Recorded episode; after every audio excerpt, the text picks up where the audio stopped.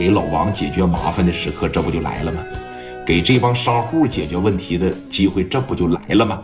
你看啊，当时老王啊，这往前面这一上，是不是就说了怎么回事来？一个一个的说，王所长，这小子给这个市场做这个供应啊，卖皮鞋。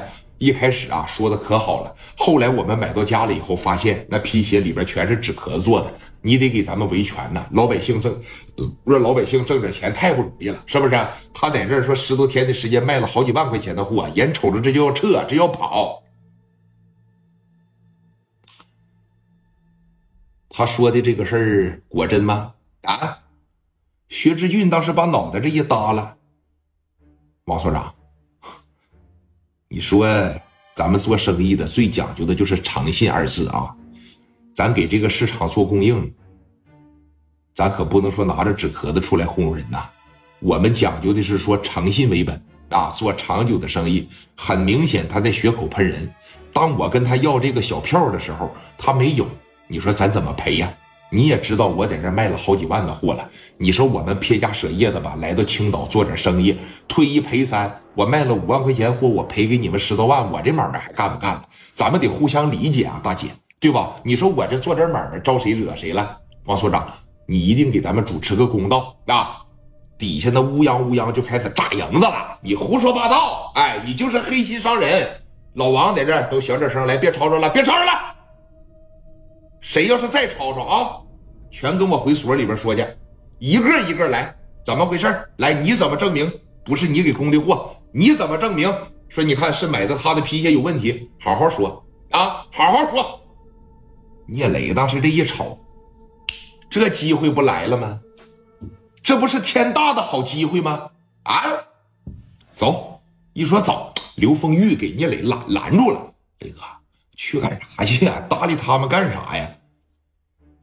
哎，你不懂啊！这正是我一箭双雕的好机会。怎么的呢？你信不信？十分钟的时间，我既能替老王解决了麻烦，我还能让这些小商小贩心里边对我无比的感激，让他们息事宁人。就要把这帮人全带到所里边，老王三天也结不了案，那得累死他。他是最不乐意办案的。你瞅我的，聂磊当时上去了，后边跟着十多个小兄弟。那聂磊就边走边问刘丰玉说了：“咱现在还有多少钱？加不一块能有个两三万块钱行，啊，走走。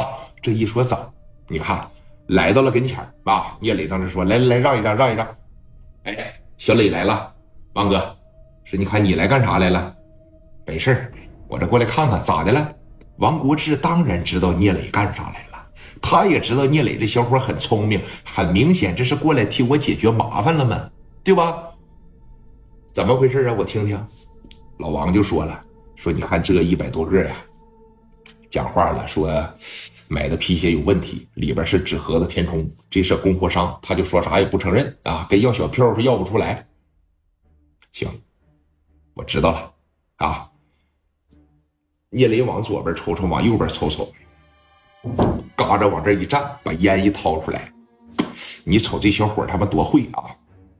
说这么的吧，啊，王所长呢也是公务缠身，咱能不去到那个地方，咱就不去那个地方，是吧？说你看，既然咱们也脚扯不清，哎，确实也是没有拿这个购物的小票，确实也是在小摊上买双鞋，那要什么票啊？这么的，今天呢也怪热的慌啊，蒋元。给这个乡亲们，咱一人买一瓶冰镇的汽水啊，然后先喝着。你们听我说，这边蒋元就给这些给一百多个购买货的人，就去买这个冰镇的汽水去了。哎，老百姓这才稍稍微微的说，哎，安抚下来了一点。紧接着聂磊就说了，说这么的啊，既然呢谁也没有办法证明是在咱这个市场买的货，而老百姓呢也是确确实实受到了一点损失。你们看这样行不行啊？我做个自我的介绍，我是这个市场市场办的，我也是这各个摊的管理者，有什么话呀跟我说。如果你们真感觉自身的权益受到了问题，咱又无法调查的情况下，我就本着说不让咱们说乡亲们受到一点损失的这么一个原则吧，退一赔三，你们冲我说行吧？我手里边有钱，你的皮鞋多少钱？你的皮鞋多少钱？给我个价。你花十五块钱买的皮鞋，我退给你四十五；你花十块钱买的皮鞋，我退给你三十，由我聂磊一人承担。你们感觉怎么样？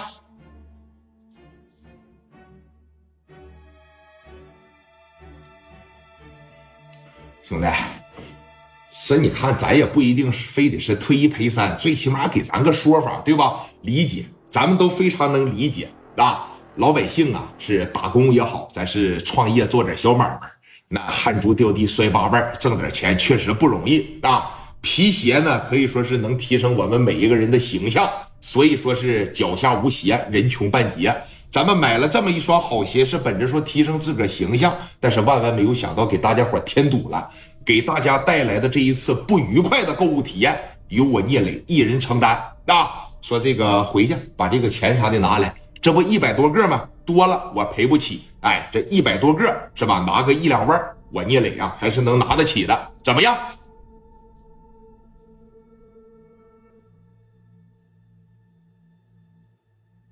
这小伙我看行啊，挺说事儿，是不是？哎，这小伙真棒，这小伙，这你真是有人，这小伙这态度，咱不一定非得让你退一赔三，那原价退回也行，是不是？我觉得人这小伙挺好啊。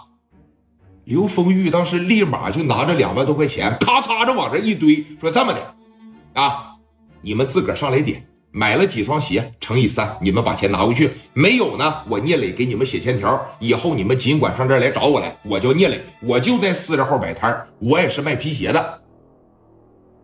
王国志当时就瞅着聂磊说：“这小子情商真高。”